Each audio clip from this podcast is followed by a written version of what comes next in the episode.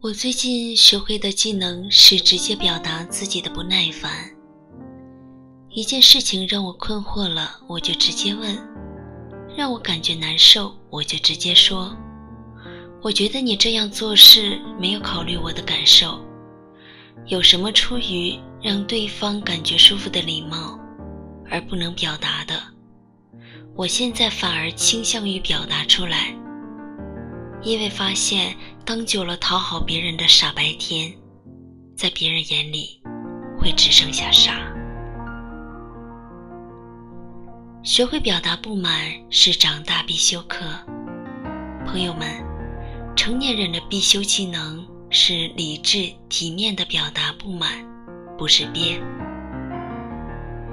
别人不为你考虑，为什么反过来为他考虑？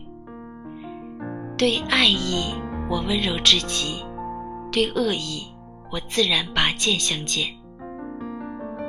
我们身上带着别人寄予的好东西，招来坏人垂涎，铠甲可是超级重要的。